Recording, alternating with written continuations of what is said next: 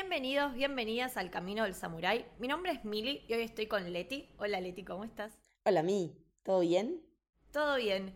Y estamos muy entusiasmadas porque ya nos han escuchado en anteriores episodios hablar de este maravilloso anime, Shingeki no Kyojin.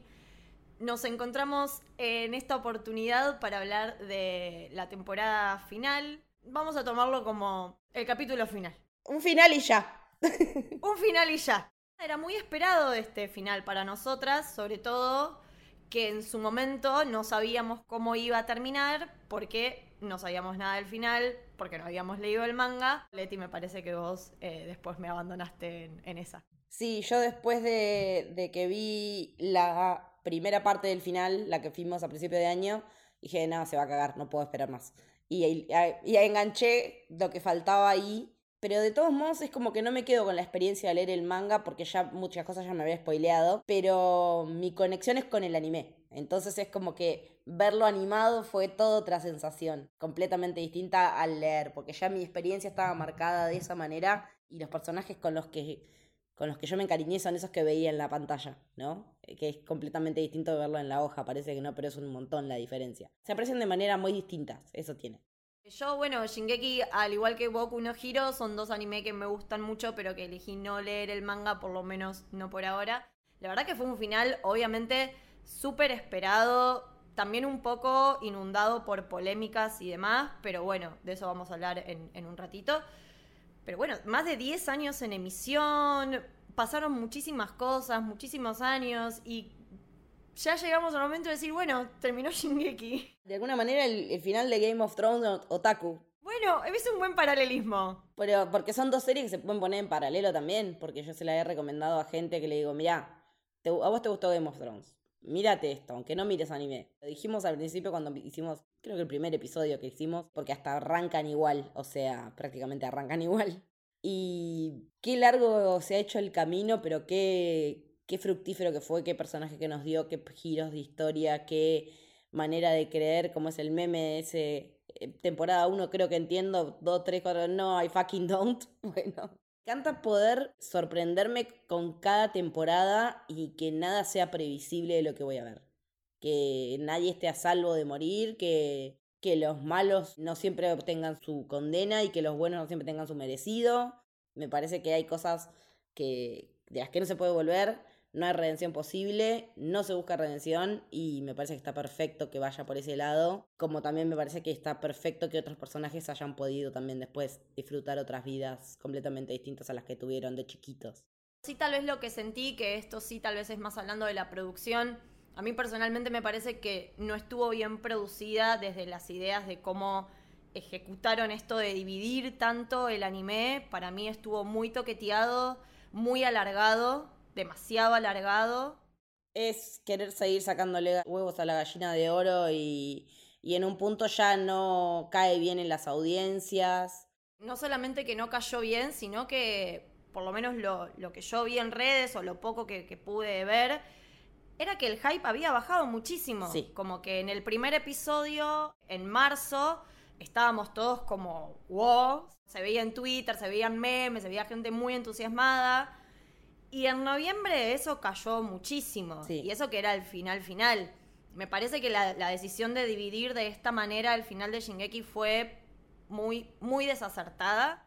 Me hubiera gustado personalmente y no entiendo cómo no lo hicieron y cómo no la vieron de que estos dos capítulos fueran una película. Verlo en cine hubiera sido épico. Y me parece medio raro que Mapa ahora que está con esto de las películas, de Jujutsu, no se le haya caído esta idea. No, capaz sí se cayó la idea, pero como decís vos, decidieron estirarlo porque daba más rédito económico no lo sé. A mí no me quitó la, la experiencia, no es que la pasé ni peor ni mejor la verdad que lo que me gustó, me gustó y lo que no me gustó, no me gustó, indistinto a, tener que haber esperado tanto tiempo. Pero sí me parece que fue una idea muy desacertada. Sí, fue una idea bastante chota. La verdad que yo hubiera dicho, si me vas a hacer esperar, se me esperar dos o tres meses, no me hagas esperar de marzo a, a noviembre. O sea, está dado como la cierta coyuntura porque se está poniendo mucho más énfasis en el, en el anime, en el cine ya se habla de que la próxima temporada de Kimetsu no Yaiba también va a tener como el repaso del arco del herrero, más el principio del arco del entrenamiento para, para Pilar en cines. Pero bueno, o sea, si, si tenés ese tipo de cosas, hasta ese tipo de cosas que son afanos, llevan gente, entonces no, no sé cuál fue la decisión. A ellos ya habían probado con Jujutsu Kaisen Zero, se ha ido muy bien. Raro, no sé. Para mí fue querer seguir robando con una franquicia que está que crece a nivel global hasta tenés presidentes de países fanáticos de Shingeki no Kyojin y que juran, como dijimos en su momento, al presidente de Chile.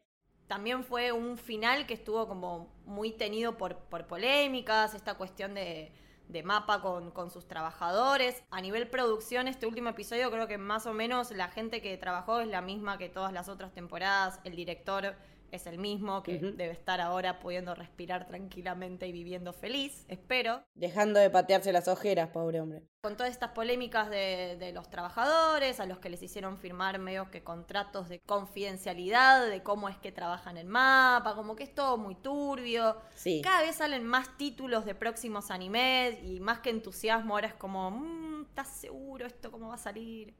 Cada hit que mete mapa es como que tiene tres problemas en contra por todos estos quilombos de los, de los trabajadores, porque la gente puede tuitear anónimamente igual, aunque tenga contrato de confidencialidad. La verdad que con todo el quilombo que se armó con, con todo esto de Shingeki Jujutsu fue como ver la foto de los tipos te mata, te mata. Decís cómo pueden vivir en estas condiciones.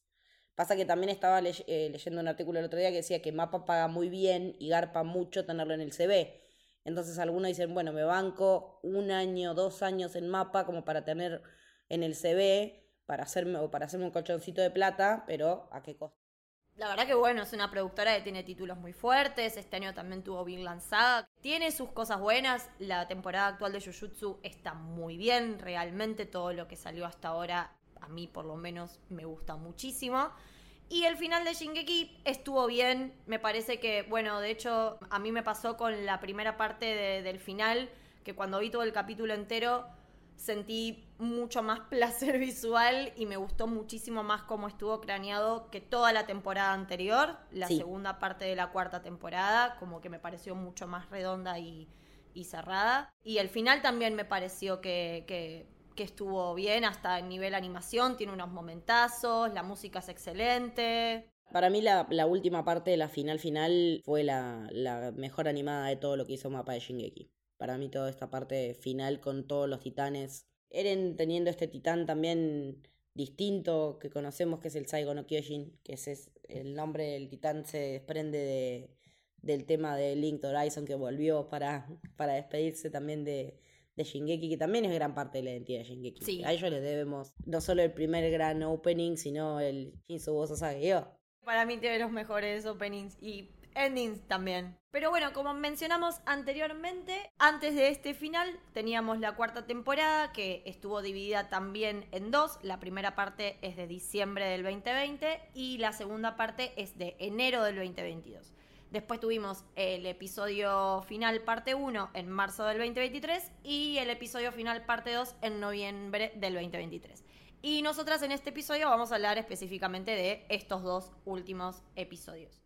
El inicio de este capítulo que a mí me gustó mucho, que es mi casa despertándolo a, Eren de, de un sueño, Eren llorando, es muy parecido al inicio de la primera temporada. Después vamos a andar un poco más en esto, pero bueno, acá empieza como la circularidad de, de todo. La circularidad y los detalles, porque en la primera temporada no se lo ve a Eren llorando y acá sí lo vemos llorando, se ve la lagrimita caer. Porque tiene mucho trabajo de repetición Shingeki, con muchas cosas, con esta escena del, del árbol, con la escena de la muerte de la madre de Eren, eh, hay mucha circularidad y muchas veces, y, no por nada es la repetición, me parece. Tienen sentido narrativo. Aparte todo se resignifica. Exacto. Tiene más sentido que lo podamos ver llorar en este momento, que podemos dar un montón de interpretaciones como que él no tiene que estar ahí, como que llora por todo lo que sabe que pasa, que pasó, que va a pasar. Entonces sí tiene como mucho más significado. Después de este bellísimo momento, ya arranca el, lo que yo titulo el momento de Ramsey. Ay, Dios. Hay algo que también me gusta de Isayama, que hasta los extras son súper importantes y vienen de antaño. O sea, este chico Ramsey lo habíamos visto en la temporada anterior, que era este nene al que Levi salva. De que le corten la mano, claro. De que le cortan la mano por robarle la cartera a Sasha. Está toda esta cuestión de que él lo salva y después también hay todo un recuerdo de, Eren, que también lo, lo salva a Ramsey en su visita a Marley. Y, y me gusta mucho porque hay toda una dicotomía en Eren pensando en esto de lo salvo o no lo salvo, que hay unos hombres pegándole de manera brutal a un niño y él pensando como, bueno, lo salvo o no, vale la pena. El nene ha seguido robando, ya no tiene una mano y tiene miedo que le corten la otra. Eso es lo que pasó. Y entonces por eso Eren decide meterse aún sabiendo que en el futuro ese nene va a ser una de sus víctimas. Y es terrible, es terrible que lo sepa. Y decís, no quiero ser Eren Yeager en este momento. Y creo que acá hay un punto muy importante que, como decíamos antes, también toma otro significado al final, que es cuando Eren le dice, yo me decepcioné mucho cuando salí al mundo exterior, porque el mundo no era lo que yo me imaginaba. Que ahí podemos un poco sentirlo como, bueno, que pendejo caprichoso, tipo, el mundo no era como te gustaba, lo haces mierda, entonces. Pero después toma otro significado todo lo que tiene que ver con este planteo de Eren me parece que siempre se está resignificando y estamos viendo todo el tiempo procesos paralelos de distintos momentos de Eren en el tiempo y el espacio, viendo cómo afrontar la realidad. Me parece que tiene que ver con eso. Yo hago el ejercicio de ponerme en, el, en, el, en la piel de los personajes que pasan estas cosas. Me resulta imposible ponerme en la piel de Johan, por ejemplo, de Monster, no, no, no puedo. En la Eren no me cuesta, la Eren no me cuesta porque Aparte, ¿viste cuando vos decís, hijo de puta, tiene chispazo de personalidad parecido a los míos de Calentón? Y decís, veo algo de mí en él y digo, puta, yo en el lugar de él no sé si no haría lo mismo.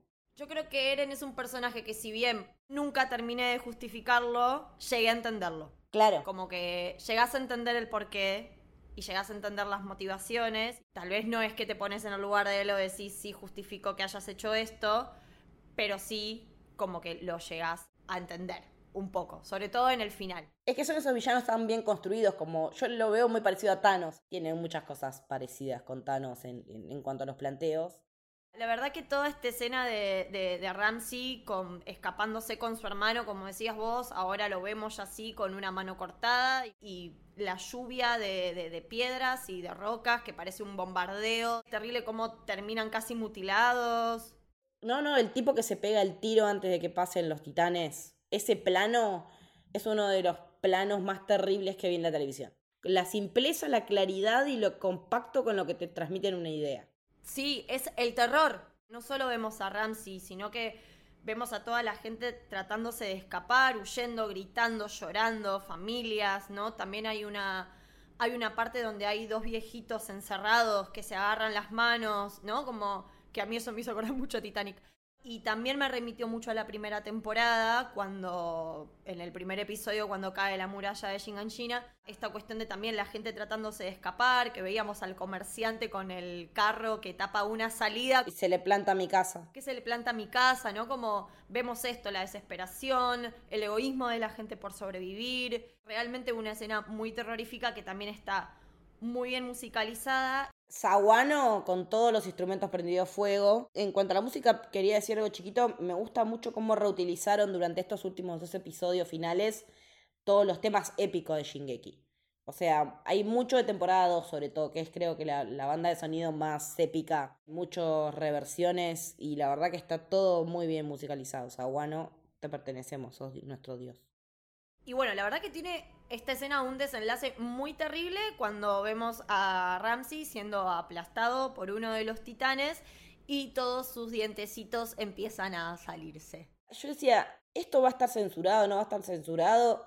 ¿Qué censura ni censura? O sea, le aplastamos la cara, le hacemos verga un diente por diente y te lo mostramos en primer plano. Me parece que el nivel de, de crudeza para mostrar todo lo que tiene que ver el retumbar estuvo re a la altura de lo adulta que es esta historia. No tiene nada que envidiarle a cualquier película bélica, ¿no? Vemos una película y uno como que lo resiente, pero acá pasa exactamente lo mismo. La, la estás reviviendo y te parece muy terrible todo y sentís la desesperación. Este momento corta abruptamente y pasamos a lo que es la charla de Armin con Annie. El living del amor. Los amo. Los reshipeo. Quiero que lo he hablado en otros episodios que no soy de shipear personajes. De hecho, Eren y mi casa me, me parecían dos insoportables y lo he dicho, así que no me puedo desdecir ahora. Pero nada, lo de Armin y, y Annie me, me parece como, como muy tierno, pero porque también es una escena donde los dos se súper avergüenza, se ponen colorados, es como parecen que en el fondo vemos eso, siguen siendo niños, siguen siendo adolescentes. No dejan de ser chicos, chicos que crecieron en un ámbito hostil, refugiados, bollando de acá para allá porque no sabían dónde mierda estar, entrar en el ejército a los 13 años, o sea, ¿qué? Niños soldados. Cuando hablamos de niños soldados hablamos de Gaby, hablamos de Falco, pero ellos también fueron niños soldados, no nos, no nos olvidemos. Es una escena como, muy dulce, es, muy lindo, es muy lindo de ver, como que ella le pregunta por, qué le, hablaba y le agradece por haberle hablado tanto tiempo, porque si no se hubiera vuelto loca, todo ese tiempo que ella estuvo congelada. Y después también está como esta charla que, que, tiene con mi casa, en la que ella, Annie le dice, che, yo todo bien, pero no me voy a subir al avión. ¿A qué humanidad quiero salvar si esa humanidad también me aplastó a mí? También tiene un punto en eso. Yo creo que Annie tiene como, es muy parecido a Eren. Es que no es explosiva, y Eren es explosivo, pero tienen cosas parecidas.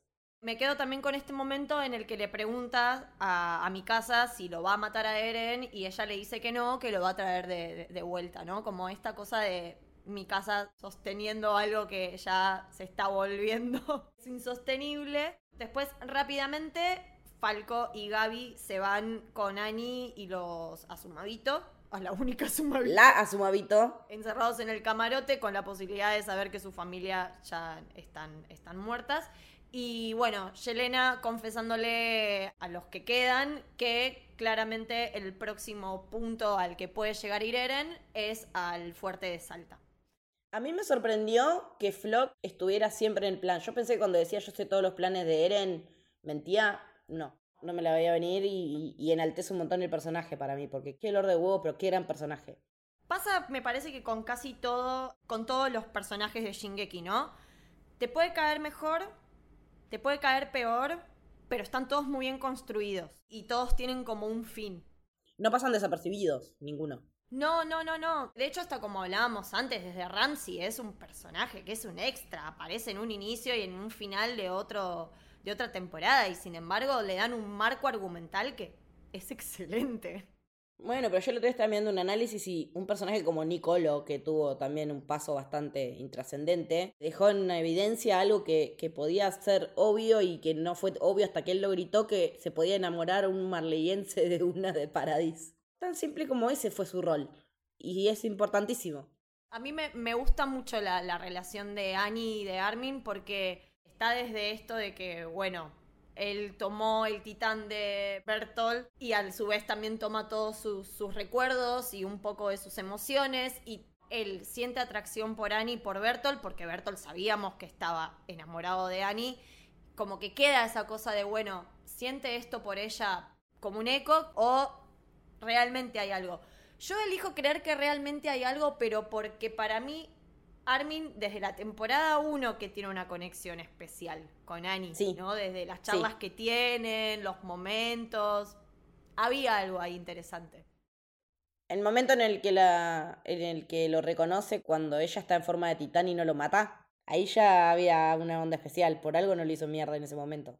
Los vemos a todos preparándose para, para, subirse definitivamente al avión. Hay un momento muy demoledor que a mí me hizo mierda. Fue un momento de Levi tratando de gatillar con sus tres dedos que le quedan.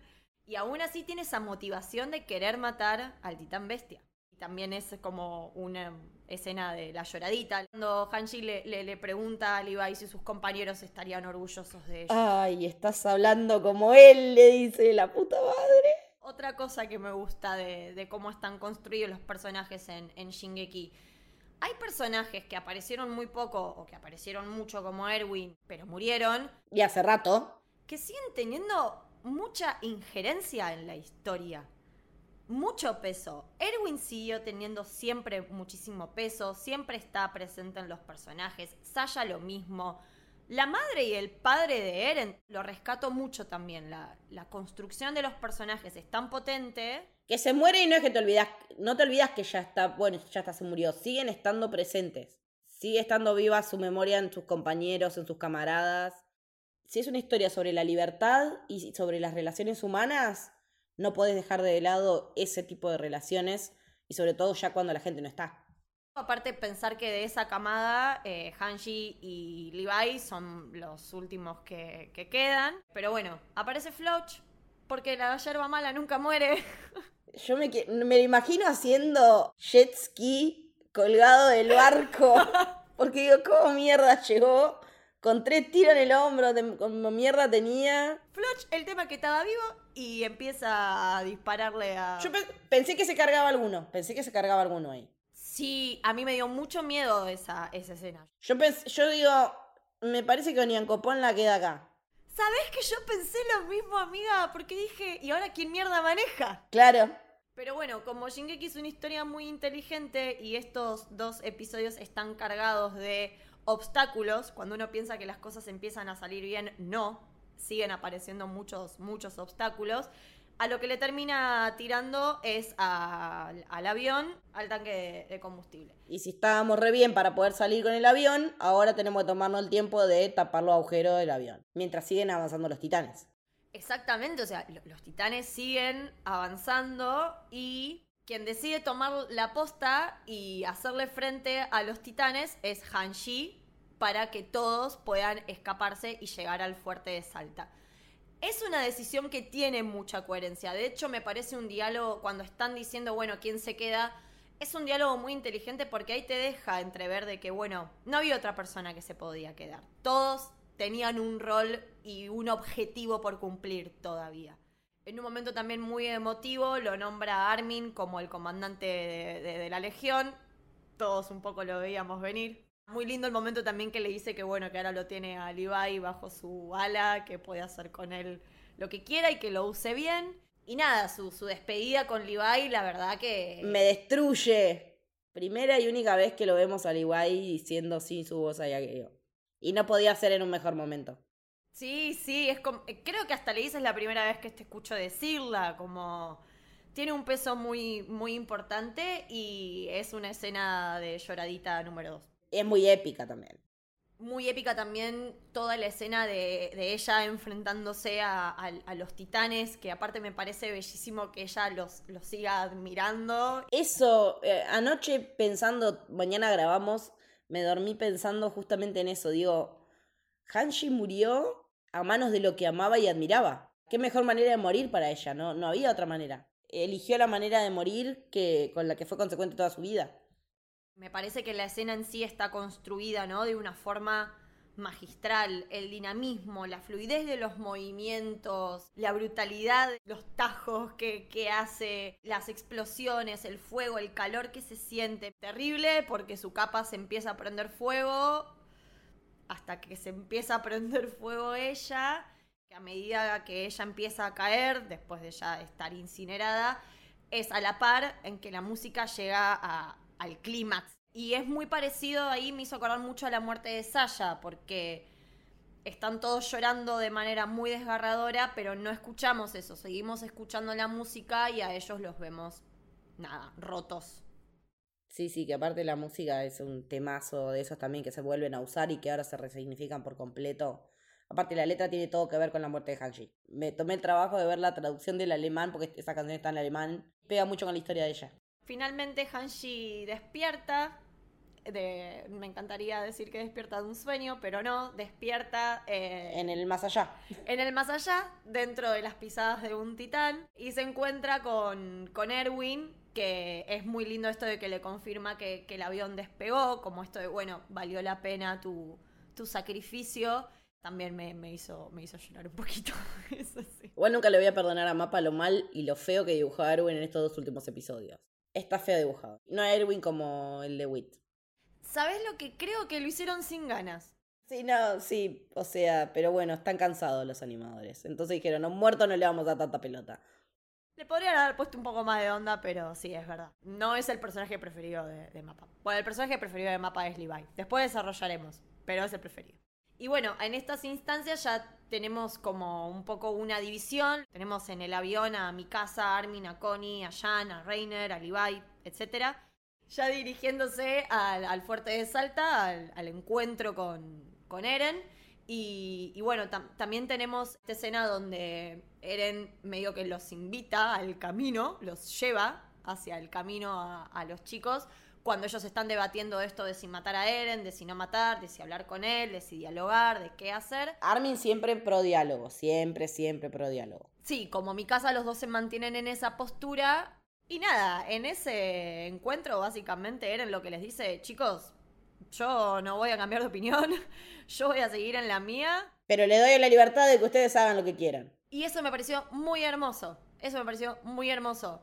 Los quiero tanto que voy a dejar que ustedes tomen la decisión que quieran. Así como a mí no me gusta que me saquen mi libertad, yo no se la saco a otros, pero si vienen, se las voy a hacer mierda. Y como ellos en ese momento están todavía que no le hicieron mierda, pueden tener la posibilidad de intentarlo. Y después tenemos a. En el barco lo tenemos a Falco, a Gaby y a Annie, ¿no? Que también está todo este momento de Falco llorando porque le dan esta noticia de que posiblemente su familia esté muerta. Spoiler, no. Pero bueno, hasta ese momento se pensaba que, podían llegar a, estar muertos. Y a su vez tiene como... que yo no le entendí muy bien esta parte. Bueno, es como él dice que tuvo un sueño que seguramente tenga que ver con el hecho de que él se transformó en titán a través de la médula de Zeke. Un sueño en el que como titán volaba. Yo hice un rewatch después de eso y estuve rastreando a ver si habían hablado ya de titanes voladores y hay dos o tres menciones Imagínate si los titanes pudieran volar, en algún momento se decía que podían volar, eh, hay como cosas así, así que no es un guionazo como dice mucha gente que Falco pudiera volar. Tiene que ver con que eh, el titán bestia puede ser muchos, muchos animales. De hecho, lo vemos en el, en el último episodio que el titán bestia toma distintas formas de animales y tranquilamente, ¿por qué no tomar la forma de, de un ave? Sí, re, totalmente. A mí me parece que en esas cosas en Shingeki nada es muy azaroso, todo tiene un sentido. No me parece tirado de los pelos. Primero que igual no todo necesita una súper sobreexplicación teórica, o sea, está bueno que las cosas tengan un sentido, pero digo, tampoco es que me va a cambiar la historia que todo, absolutamente todo, tenga una justificación. Bueno, después tenemos a este grupo de, de Lidianos, que viven en, Marley, que claramente es casi toda la familia de, Annie, de Reiner. De todos los guerreros. Exactamente, de todos los que nosotros conocemos. Pero bueno, dirigiéndose hacia, hacia los dirigibles en tren y ven que los dirigibles se están yendo y en realidad es que los dirigibles están queriendo atacar el retumbar. Obviamente eso falla hasta que llega la legión de reconocimiento aterrizando sobre los huesos de Eren.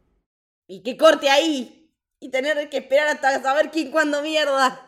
Bueno, a mí me pasó que cuando vi el capítulo final final, la segunda parte de este capítulo final, primero me vi el primer capítulo.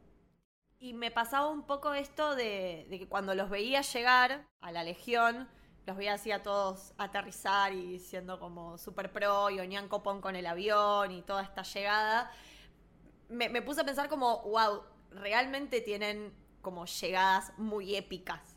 Como que llega la Legión y wow. Llega la Legión y empezó el Cirque du Soleil. Claro, momentazos. La pelea en la torre. Las dos peleas de la torre. Bueno, el, el momento este de cuando tienen que ir a rescatar a Eren y tienen que pelear contra Kenny en los túneles. Esa llegada de la Legión haciendo concha a todo el grupito de Kenny parece excelente. Y mi preferida es la de la llegada de ellos a Marley, que encima es una escena toda nocturna, con todos los trajes negros. A mí una de las mejores partidas de la Legión que están preparándose para ir a recuperar Shiganshina y bajan todos con los caballos a través de los pontacargas y sale toda la legión y la gente saludando y dicen, no sabíamos lo que era que la gente nos, nos saludara así. Ese momento es a piel de gallina. Bueno, es como la, último, la última llegada épica que vamos a tener de, de estos héroes. Y después tenemos el segundo capítulo, que el inicio es exactamente igual que el final. Empieza con los tres minutos finales del capítulo anterior. Me gusta que el inicio sea con Ymir, primero porque es el inicio de esta historia, es como la génesis, y después porque también todo un poco que gira en torno a, a Ymir y, su desenlace, ¿no? Es uno de esos personajes que tal vez no aparece tanto, pero sin embargo tiene, tiene un peso simbólico muy importante todo lo que representa, ¿no? La figura de Ymir. Después sí tenemos todo esto de, bueno, de que Armin finalmente está dispuesto a hacer volar toda la mierda, que es como, bueno, ya está. Ya se cortó la instancia de diálogo. Pero lamentablemente Ymir lo secuestra utilizando el titán martillo para crear titanes, réplicas de los titanes anteriores a, a ellos. Muy buena decisión, porque están buenísimos los titanes anteriores. Súper. El titán que lo secuestra es el titán que era el maestro de Zeke. Es el que habíamos visto que jugaba con Zeke a la, a la pelota. Y se lo lleva ahogándolo con la lengua de ese bicho que es muy feo. Copi se llama, Copi, Caopi, no sé cómo mierda. Yo digo, yo parecía que parece una vaca. Parecía una vaca, parecía un toro. Mal. Bueno, y acá sí lo que me gustó del capítulo es que empieza como con de todo. Empieza la, la pelea. Y hay como varios focos de pelea aparte. Y lo tenemos al titán de carga que quiere hacer, bueno, volar el, el cuello, el cuello de Eren. Dejando en claro, a mí Eren me importa una mierda, al contrario que a ustedes, yo lo voy a hacer cagar. Porque ella no pierde oportunidad para decir que Eren le cae como el culo. Pic, cada vez que pueda decir que Eren le cae mal, lo va a aprovechar. Aunque todo lo demás sean la, la que está enamorada, el mejor amigo, el qué sé yo, le chupa todo un huevo. Bueno, ta- también está la pelea de Levi contra las réplicas. Uh, sí. Por eso digo que Levi es el preferido de Mapa, porque la verdad que sus peleas, sobre todo en este capítulo final, Sí, una locura. sacando eh, el final, que ya vamos a hablar después, pero el final de mi casa con Eren, sacando ese momento, me parece que después todas las mejores, los mejores momentos de acción los tiene Levi. Sí, una locura. Tengo que admitir que se me desbloqueó un shipeo nuevo, ni bien vi el tráiler. Cuando los vi a Reiner y a Jan colgados, agarrados, tan cerquita, fue como, Messi esto. Enemies to lovers. Sí, eh, re sí, pensé en eso. Otro momentazo, la verdad, porque bueno, este momento viene justo después de, de esto de que, bueno, pensamos que les están haciendo frente, como que, bueno, sí, vamos, esto se puede, y bueno, no. Ay, sí, aparece en forma medio marionetesca Bertolt, pero que aparte, mientras tanto, Armin es- está en el camino y lo ve a Bertolt y a Bertolt se le cae una lágrima, como que él no quiere hacer lo que lo van a obligar a hacer ahora. sí, Y la verdad es que me dio mucha pena eso de tener, de que por la voluntad de Ymir tengan que hacer todo lo que, se, lo que ella quiere, porque va en contra de lo que tiene que ver con los, con los principios de Eren, que es la libertad. No están pudiendo elegir si luchar o no esos titanes revividos de alguna manera, hasta que después en un punto llegan a tomar una decisión determinados titanes. Pero Ymir no está en la misma sintonía que Eren. es el camino de una esclava que se vuelve opresora. Por eso también el personaje de Ymir me parece como muy interesante. Es muy complejo. Pero bueno, aparece, como decías vos, el, el titán de, de Bertolt, el titán colosal, y se come la cabeza de Reiner. Por lo tanto, obviamente va a llorar porque se está comiendo a quien fue uno de sus mejores amigos. Me pareció también un plano bastante terrible, el de la mamá de Reiner cayendo. Y como decías vos, Jan lo tiene a Reiner agarrado de la mano para que no se caiga. Ambos equipos de maniobra están rotos. Y, y Jan no lo quiere, no lo quiere soltar y dice que se niega a morir, que la Legión de Reconocimiento nunca se rinde. O sea, dándole, volviéndole a dar entidad de nosotros a Reiner. Jan me parece que era el personaje que después de Eren peor se llevaba con, con Reiner. Y, y me parece que desde la cuarta temporada, sobre todo la segunda parte, pudimos ver e- ese camino de... Queda gracioso decir enemies to lovers, pero es un poco esto de, bueno, los enemigos que se empiezan a aliar y que se dan cuenta que estaban todos en la misma. Enemies to friends. Después también, obviamente, es muy épico este momento de Falco apareciendo con las alas detrás de mi casa. Sí, porque si le hubieran salido alas a mi casa, yo te creo. Si en ese momento le salían alas a mi casa, yo te lo creía igual. Sí. De, de hecho, cuando. Creo que cuando salió el tráiler, nosotras hablamos y yo te dije, a mi casa le salen alas. Digo, ¿qué carajo? Pero bueno, siendo el objetivo ahora salvar a Armin, pues lo, lo necesita. Es que en realidad, eh, primero tienen una charla arriba del titán de Falco, cuando van todos agarrados de la soguita, que es cuando dicen, listo, ya está, vamos, detonemos, matemos a Eren, y mi casa se queda como, no, yo eso no... Y Annie le dice, no, vos pensás solamente que tiene que salvar a Armin. Vos mentalizate en salvar a Armin. Entonces la ves a mi casa haciendo el esfuerzo de no pensar en que los otros lo van a matar a Eren y que ella tiene que concentrarse en salvar a Armin. La verdad que ese momento, al verlo de nuevo, me hizo mierda. Y Levi ya está con la pierna, además del ojo, además de la mano, ahora tiene la pierna mordida por un titán serpiente. No, no le faltó nada, pobre, nada. Y aparte está este momento de que él empieza a replantearse qué pasa si él no puede cumplir la última orden que le dio Erwin, que era matar al titán bestia. Porque aparte nunca desobedeció una orden de, una orden de Erwin. Y sería la, la primera que no obedecería. Y justo es la última. Y le pesa en la conciencia. Y también un punto que a mí me parece interesante es cuando él piensa esto de todas las vidas que pisoteamos. ¿Valieron la pena sirvieron para que otras vidas fueran pisoteadas. Pero le da como un cierre cuando dice, no, está bien, yo no me arrepiento de haber salvado a Armin. De hecho, él dice, hice bien en salvar a una persona que tiene sus mismos ojos, su misma mirada. Echa concha que de ahí. Pero aparte porque, porque siempre nosotros dijimos que había tomado la decisión correcta. Parece que también el cierre está muy bueno, que es como, bueno, todo puede ser una mierda, que el medio que dice todo puede ser una mierda, pero que por lo menos sirva para algo. Después de esa secuencia tenemos el momento de, lo que yo denomino el momento de la lista de Schindler. Es que no podés no pensar en la lista de Schindler cuando ves eso. Y me parece que es a propósito. Porque aparte si tenés en cuenta toda la situación de eldianos en paralelo con los judíos y para mí es todo muy a propósito. Para quien no lo sepa, porque puede pasar que alguien no lo sepa. La lista de Schindler, película de Steven Spielberg, una película sobre la Segunda Guerra Mundial. La película está totalmente en blanco y negro, sacando una nena que aparece en la película, la cual está vestida con un tapado rojo. Y es el único color que vemos en toda la película. Bueno, vemos a este grupo de, de, que habíamos visto antes en el, en el tren. Claro, porque los de Marley al final, con, toda la situación de, los, de la llegada de, del hidroavión y qué sé yo, se estaban apuntando con armas. Los deldianos y los marleyenses. Y los que llegan en el hidroavión dicen, che, el mundo se va a la mierda y aún así se van a cagar a tiros. Que es lo que uno piensa. Se está viniendo literalmente el apocalipsis ahí eh, caminando a 200 kilómetros por hora y ustedes se van a cagar a tiros ahora. O sea, no tiene sentido. Es, es como. Hay una frase que dice Pixis en uno de los primeros episodios de la serie que es la, si la humanidad perece no será porque los titanes nos devoraron, pereceremos porque nos aniquilamos unos a otros. Y yo aparte me acordé, y, y aunque quedara una persona en la Tierra, esa persona tendría que luchar con sus demonios internos. O sea que la lucha nunca se termina. Sí, eso también nos habla como de, de, lo imbécil que es el ser humano, ¿no? Un poco lo que vivimos todos los días también. La estupidez con la que nos toca convivir lamentablemente eh, y más en los tiempos que corren.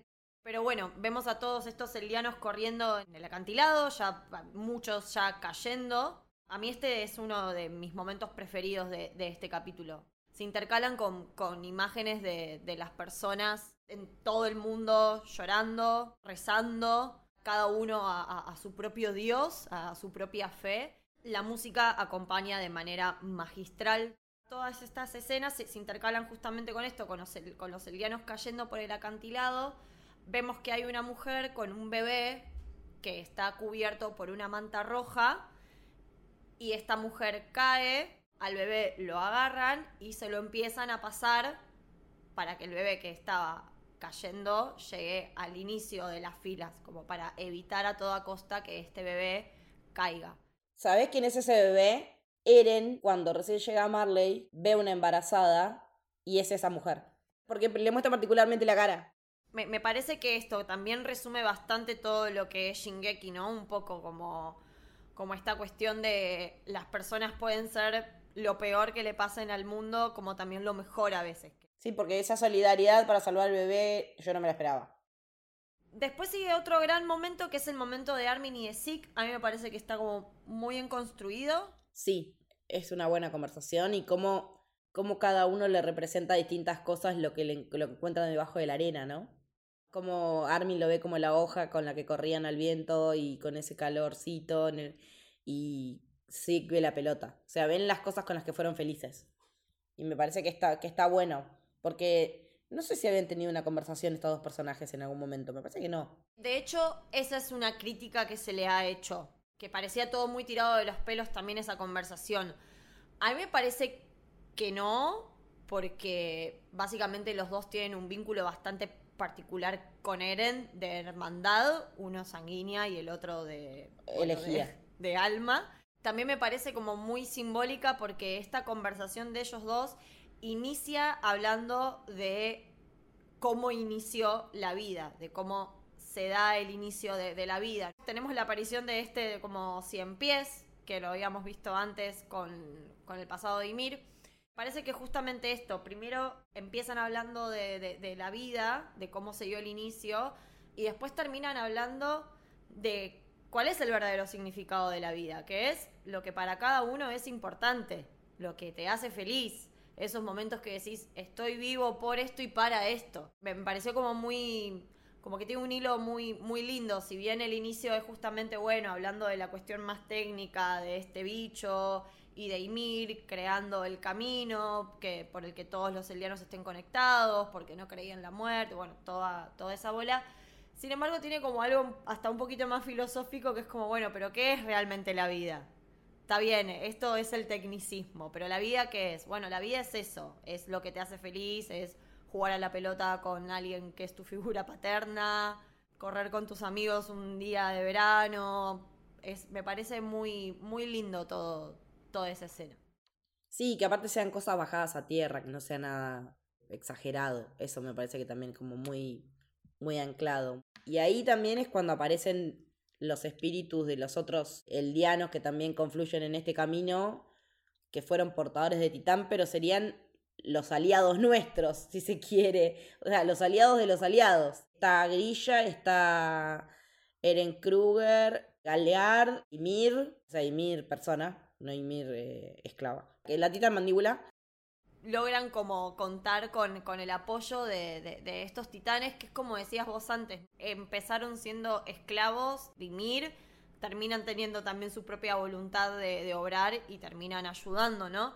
Gracias a eso, Zeke se muestra ante Levi finalmente, y Levi, en una manera muy, muy épica, lo, lo termina matando, un corte limpísimo. Limpísimo como decíamos antes con Eren, si bien no lo justificás, un poco lo entendés, me parece que con Zeke pasa algo parecido. No justifica lo mal que te podía haber caído en algún momento o las decisiones que él quería tomar, pero tiene su redención un poco. Y sí, porque a partir de que él se sacrifica es que se tiene el retumbar. Es básicamente, se, se la deja servida en bandeja a Levi. Le, está invitando a que lo mate.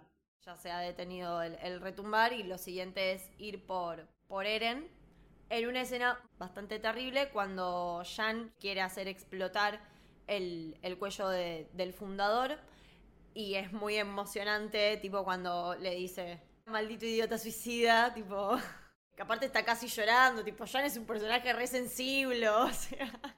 Justo a mí me venía a tocar esta mierda.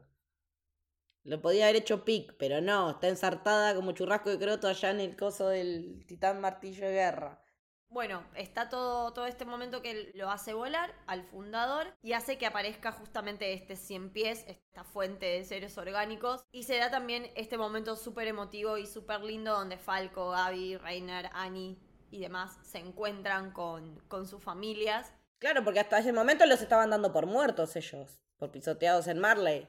Como que me, me daba esta cosa de, de que es algo que nuestros protagonistas nunca pudieron tener esto. No. También lo vemos a Connie presenciando ese momento. Y Connie tiene a su mamá. Transformada en titán allá. Armin no tiene a su, a su familia, mi casa tampoco. Pero bueno, no hay espacio para, para eso. Porque aparece. Porque el coso este de la vida empieza a largar humito que funciona como funcionaba el líquido de la médula de Zeke. Y entonces se da cuenta Connie que es la misma forma en la que hicieron los titanes de Ragako donde está la madre.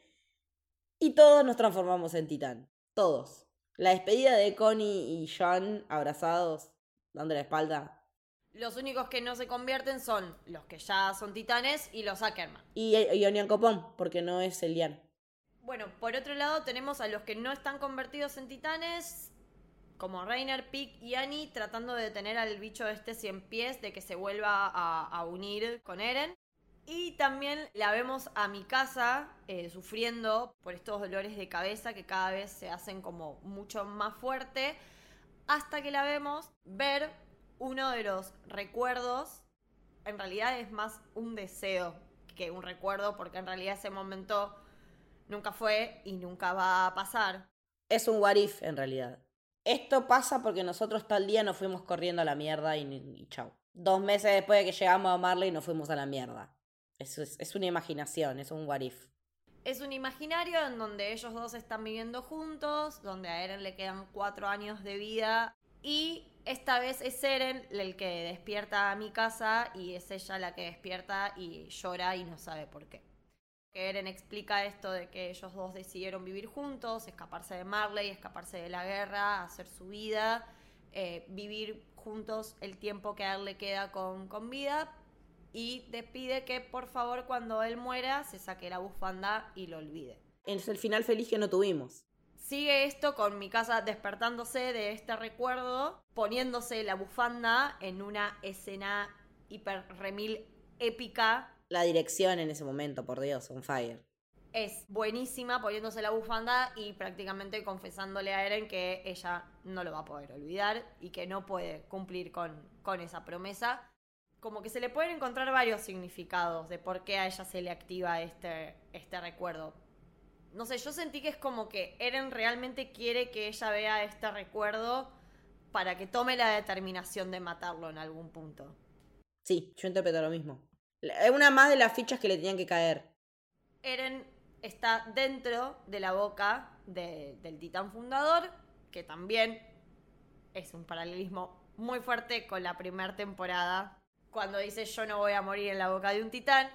Es también muy épico el momento en el que mi casa le pide ayuda a todos, porque bueno, toma la determinación de decir, está bien, lo voy a hacer, le pide ayuda a todos la parte de Levi cortando, tipo. Sí, a troche y moche, sí. Abriéndole camino me pareció tipo alucinante para tirar la lanza, que estallan los dientes. Sí. Mi casa finalmente entra, se encuentra con Eren y le corta la cabeza. Hasta el pelo le corta, es muy loco. Y Mir de fondo mirando. Es realmente poético. Sí, poético, poético y retorcido, pero poético.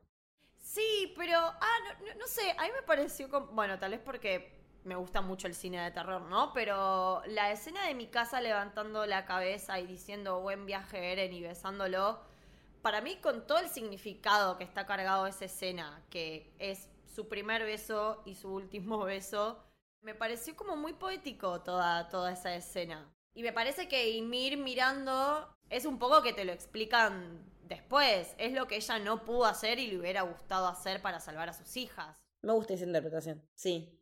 Después están los recuerdos que tiene Eren con Armin, que me parece que están muy bien porque también era una relación que merecía un lindo cierre, más que es una relación que es la que inicia toda la historia. Y ahí es donde tiene uno de los de las quejas que tenía el final del manga, porque en el manga Eren asume toda la culpa y Armin como que le dice, ok, no le dice, nos encontramos en el infierno, esto lo hicimos juntos, matamos al 80% de la población. Y como que la gente se quejaba de que era muy nihilista, como muy no future. También incluso decían que tenía que ver con la ideología de Isayama y cómo pensaban sobre el imperialismo. O sea, un montón de bola de quilombo y sobre interpretación. Así que lo que hicieron fue agregar este diálogo de, de Armin diciendo que él también se hacía cargo de, de, esta, de esta culpa el berrinche de Eren en ese momento a mí, me, más que decir pendejo de mierda, digo pobrecito. Pobrecito no pueden estar con la chica que le gusta y es un pibe de 19 años. Es un pibito que tuvo una vida de mierda, que se tuvo que hacer soldado, que todo lo que decíamos hoy, y de repente se encontró con que tenía demasiado poder en, en la mano y hizo lo que pensó que era lo que había que hacer todo por ser, como le dijo Armin en su momento, esclavo de la libertad. Que es esto que sí, que decíamos antes, o sea, son niños de la guerra, son niños que, que no vivieron una vida normal, y realmente es el único momento en el que lo vemos siendo caprichoso con algo, ¿no? De esto de, en realidad no, no, no quiero que se enamore de otra persona, quiero que me ame a mí, ¿no? Es como... Pero muy humano también diciendo que Eren no perdió su humanidad. Y se ponen como en jaque también las contradicciones de Eren, ¿no? De decir, hice todo esto, pero en realidad yo no me quiero morir, yo quiero estar con mis amigos y quiero vivir, como que también lo vemos súper vulnerable. Lo más vulnerable que lo vemos en toda la serie, me parece. Lo más eh, abierto. Para mí ese momento y el... Justo está en esa temporada también cuando lo secuestran y sí. está con historia y también llora y se culpabiliza cuando se entera lo del padre. Son como los dos momentos de, de quiebre más fuerte que tiene. También nos explican un poco de, lo de Ymir, porque hasta ese momento, es más, cuando Armin había tenido la charla con, con Zeke, ellos habían llegado a la conclusión de que ninguno la entendía a Ymir. Ellos decían que solamente Eren la, había llegado a entender. Y cuando estamos en esta charla, un poco lo que te da a entender es que en realidad la quien entendía a Ymir era mi casa. No, me parece que Eren la, la ayudó a poder identificar el problema y mi casa a solucionarlo como que con un terapeuta te parece que va a ser rumbeado hasta que llegas al que decís si es este. Yo no me hubiera imaginado ese giro de, de que tenía que ver en cuanto a Ymir admirando a mi casa por tomar la decisión que ella no tomó. Claro. Pero también lo de los dolores de cabeza se explica muy bien. Me parece que, que no es menor porque Erens le había mentido a mi casa, ya había averiguado y decía, no, los que los dolores de cabeza y los Ackerman no tienen nada que ver, ya sabía que no, y le miente para decirle que sí. Y todos esos dolores de cabeza siempre fueron Ymir. Claro. Y cuando te cae la ficha de eso decís, la puta madre que lo parió, siempre fue esta. Qué manera de poder alterar a un Ackerman, ¿no? Que, que supuestamente no se alteran con nada. A través del tema del amor. Y, como mencionabas vos antes, está el momento este de Armin y de Eren haciéndose cargo un poco de, la destrucción del 80% de la población. Que aparte lo dice que, queda el 80% porque así ya todo lo que queda en el resto del mundo es la cantidad de gente que hay en la isla y que podrían hacerle frente. Dios mío, qué cálculo macabro. Y es un, también un momento como de, quiebre bastante, bastante fuerte, pero me pareció hermoso el abrazo que, que se dan como amigos me pareció bellísimo. Es que como amigos en la misma conversación lloraron, se cagaron a trompadas y se dieron un abrazo. Pero bueno, Armin despierta de este recuerdo, de esta ilusión, y la ve a mi casa sosteniendo la, la cabeza de Eren. El grito que pega Armin y el llanto. Desgarrador. Desgarrador. Algo que también hay que mencionar los actores de voz, porque el laburo fue impecable fueron, nada, personalidades que también crecieron mucho con, con el correr de, la serie. Y sí, y hace más de 10 años que está esta gente con eso. Pero bueno, se cumple este, este deseo porque al morir Eren y el titán fundador, los titanes finalmente desaparecen y uno de los deseos de Eren, que era que sus amigos vivieran muchos años, finalmente puede cumplirse. Otra escena lloradita es la escena de Levi saludando a, sus compañeros y lo vemos llorar por primera vez en todo el anime. Una lágrima solitaria que cae por su mejilla, pero bien gruesa, ¿viste? Vos decís, ah". Y encima no te lo muestran la cara entera, te muestran como que empieza a caer la lágrima cuando ya el, plano pasó los ojos. No sé, como que le cuidaron la dignidad a Levi de alguna manera, me parece. Lo respetaron.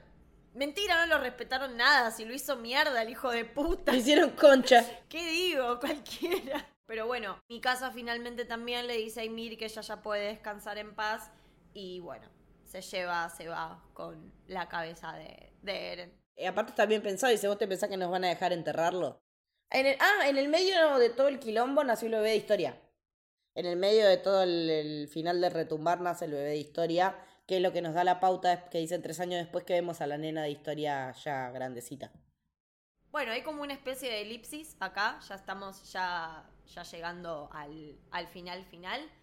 Y también vemos a, a todos bastante cambiados, Jan con alto glow up, como siempre. Sí, sí. El segundo favorito de mapa. Eh, y el primer favorito de Isayama, porque es al que todo le salió bien. Sí.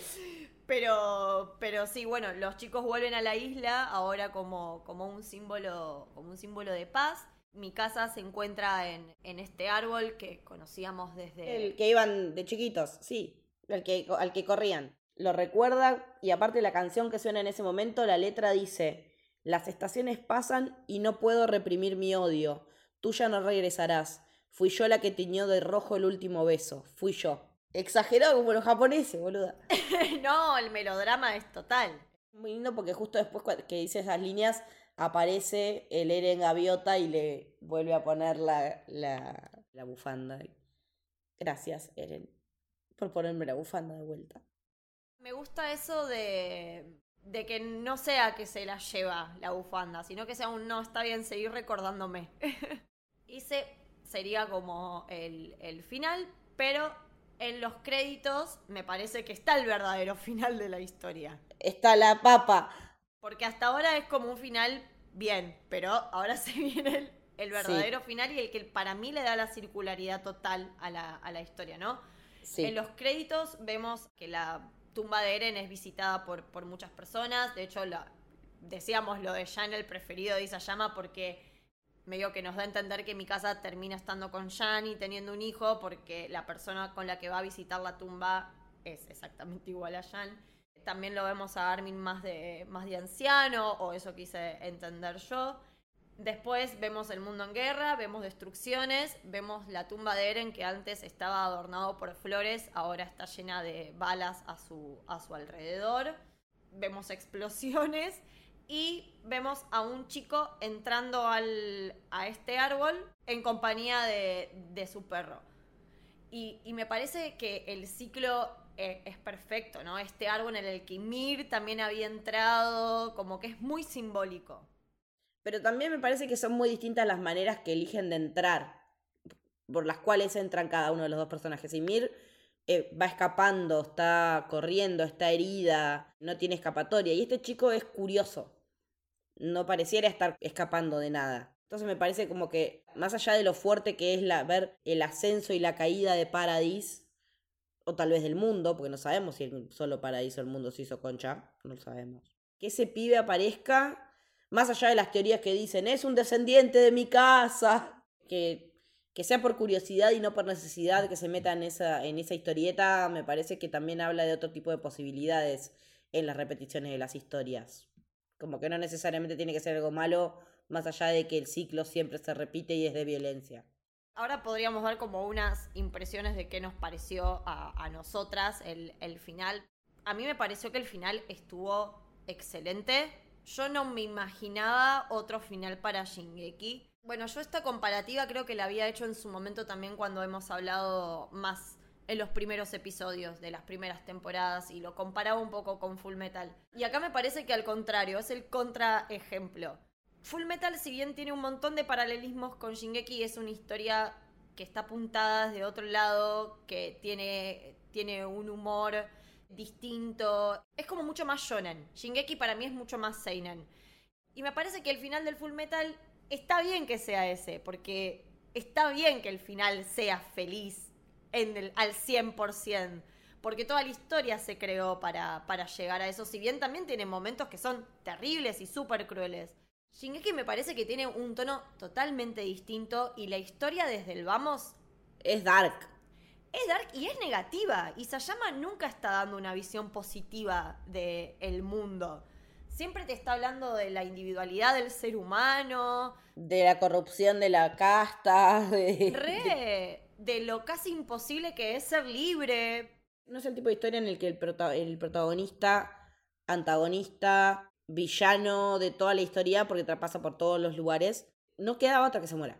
No queda otra. Por más que él quiera vivir, no, no puede vivir de otra manera, no, puede seguir viviendo después de todo eso. ¿Quién puede? Hay, hay muchas cosas en las que Shingeki hace su, su versión de los clichés de género y todo, y acá va directamente al lugar que tiene que ir. El que las hace las tiene que pagar. Zeke la hizo también y también la pagó. Claro. Es así. Y quieras que no, Erwin también la hizo y la pagó. Porque cuánta gente mandó al muere sabiendo que iba al muere. También otra cosa que me gusta es que mi casa termine siendo la heroína de esta historia. Sí, porque se le ha pegado mucho, se le ha pegado mucho. Sí, sí, es un personaje con el que a mí me, me costó un montón conectar y en el final conecté al 100 y me emocioné muchísimo con, con, con, ella y con todo su sufrimiento. Me pareció terrible no saber que nunca va a poder estar con la persona que, que amaba. Y que encima la tuvo que matar. Un muy buen final para Shingeki. Sé que en su momento la gente se enojó un montón, tuvo un montón de críticas, hicieron finales alternativos, lo mataron y Sayama tuvo que salir a pedir disculpas. No entiendo muy bien todavía lo, los por qué, porque me parece un final, la verdad que redondo. Bueno, como para ir cerrando, la verdad que estoy muy, muy feliz, muy contenta con el final de Shingeki, me gustó muchísimo. Para mí este anime es un antes y un después en un montón de cosas, porque me abrió la puerta del mundo del anime que yo no la tenía para nada eh, afilada y ahora estoy como, empieza tal cosa, se viene tal otra, ¿cuándo viene? Sufriendo todos los jueves con Jujutsu Kaisen. Y todo eso gracias a Shingeki. Shingeki fue la que me puso en este camino. Así que culpa de que empezó este podcast y que vi el, el opening y que me voló la cabeza que nada, hicimos todo este camino tan, tan largo y tan hermoso de toda la, de toda la serie. Que nos llevó cinco episodios.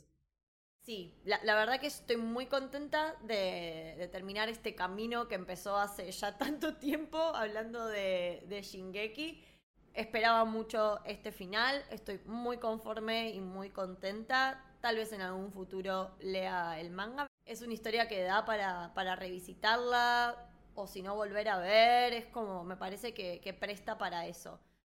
Muchas gracias a, a todos los que nos acompañaron este, en este camino. Sé que los episodios de Shingeki son de los preferidos de Camino del Samurai. Aprovecho también para disculparme porque este año no tuve mucha constancia con el podcast, se sumaron un par de, de cosillas, pero no quería dejar de nada, de este episodio de este camino que con Leti tanto amamos y tanto le hemos dedicado. Así que espero a ver, que hayamos cumplido con las expectativas de, todos y de todas. Así que bueno, esto fue el camino del samurái. Espero que les haya gustado. Bye bye.